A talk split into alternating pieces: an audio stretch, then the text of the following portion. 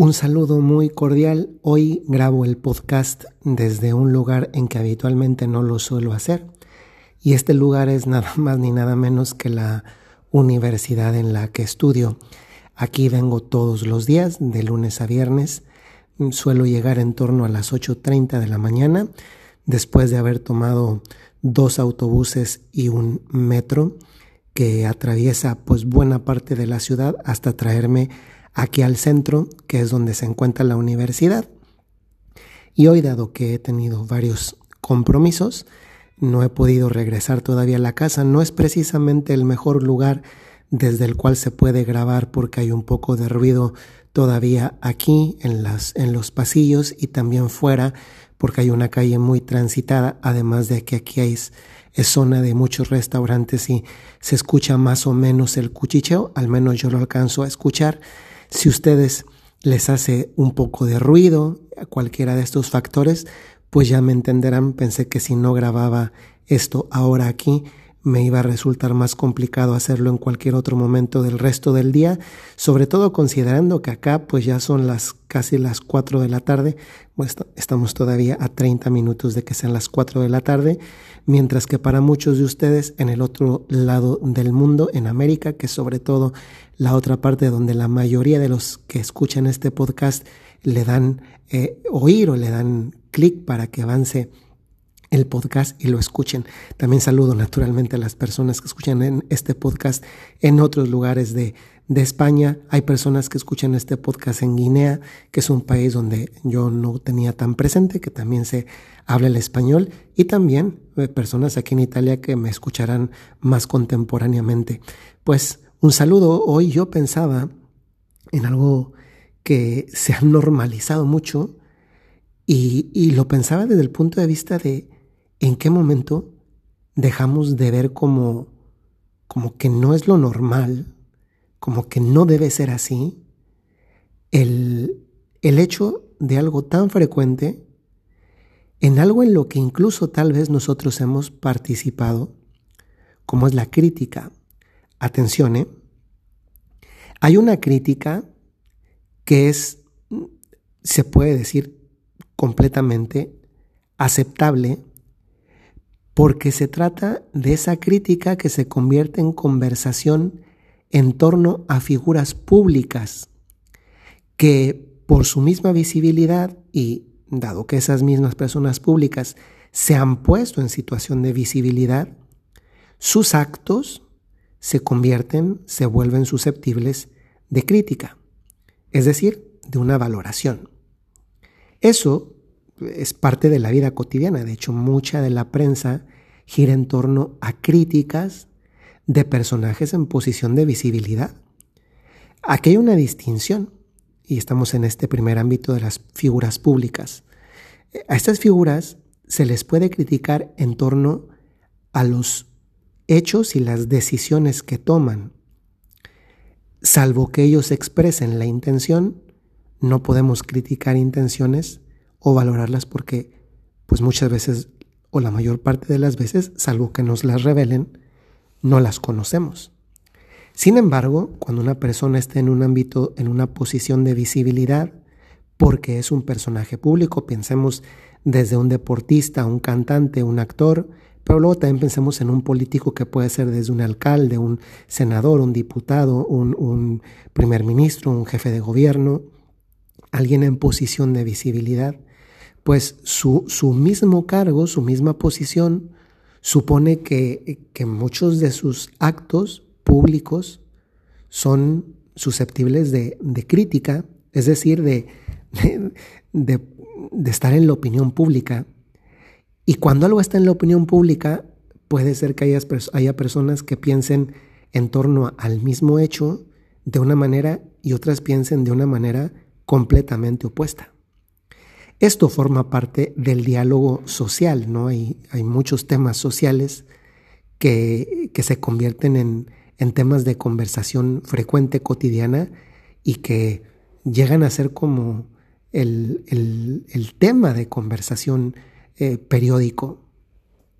Pero yo en este punto no me estoy fijando en, en este tipo de críticas que son críticas comprensibles e incluso muchas veces aceptables desde el momento en que la persona se ha puesto en una posición de visibilidad pública y sobre todo que tiene que ver con aquello que hace. Piensen, un cantante no puede decir, a mí no me pueden criticar porque canto mal o porque mi show no le invertí y, no les gustó. No, eso forma parte de su vida pública. Puede ser que no, no sería, salvo que la persona le exponga, una vida privada relacionada con, con sus hijos, por ejemplo, sus relaciones matrimoniales o, o, la relación con sus papás. Aunque bueno, muchas veces hoy hay, un, hay una línea muy delgada entre qué es público y qué es privado en el ámbito de la vida de los personajes que son públicos. Pero como decía, no es a esos a los que me refiero cuando hablo de la normalización de la crítica.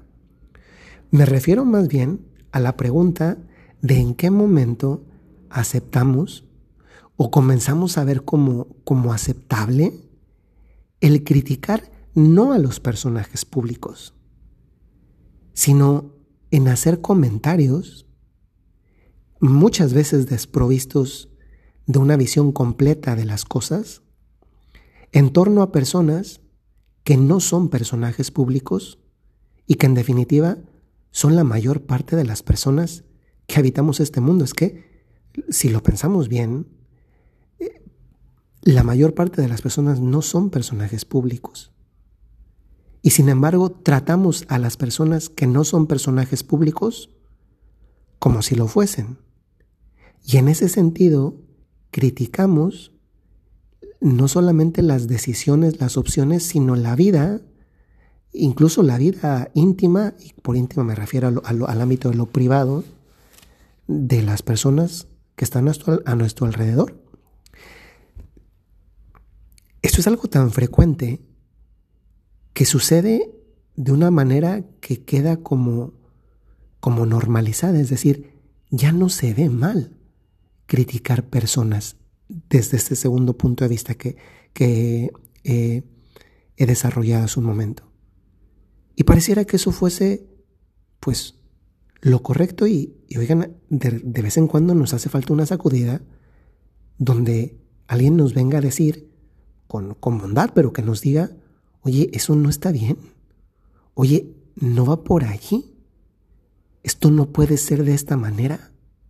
Porque hablar de gente criticona, lo cual hoy hay un exceso en el mundo, suele estar asociado normalmente a hablar de gente chismosa, es decir, que comenta incluso lo que no le consta, que pone de lo que no hubo en el comienzo de la historia de esa otra persona, pero que la otra ya le añadió porque dicen, porque escuchó que, y entonces comenzamos a aumentar y amplificar algo que en el fondo termina dañando la reputación, que es uno de los bienes morales más preciosos que puede tener una persona. Creo que hasta que no nos pasa a nosotros, no nos damos cuenta que eso no está, no está bien. Miren, el día que nosotros somos los sujetos los que experimentamos ese, esa consecuencia de la crítica, eh, de algo que además, primero ni le corresponde hablar a otra persona, porque no tiene que hablar de mi vida, pero que luego además muchas veces está equivocado porque le ha puesto de más o le ha quitado, porque lo ha contado según una versión de esa persona que esa persona no vivió. Y hasta que no le pasa a uno, uno no se da cuenta de que efectivamente la gente criticona no es una gente que, que ayuda a que el mundo sea mejor. Y, y eso lo tenemos que tener presente porque cualquiera de nosotros, de muchas formas, está siempre en el límite de caer en la tentación del chisme. ¿Y saben por qué quise grabar este podcast?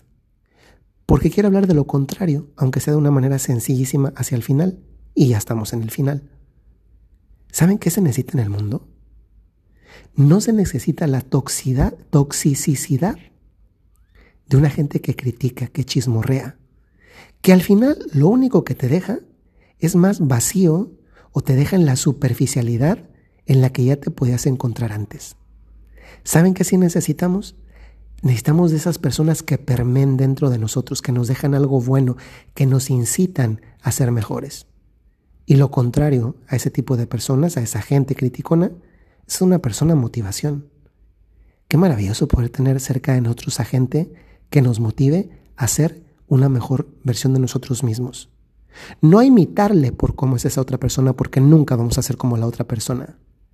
Que nos motive a ser nosotros mismos, pero lo que de verdad debemos ser nosotros mismos.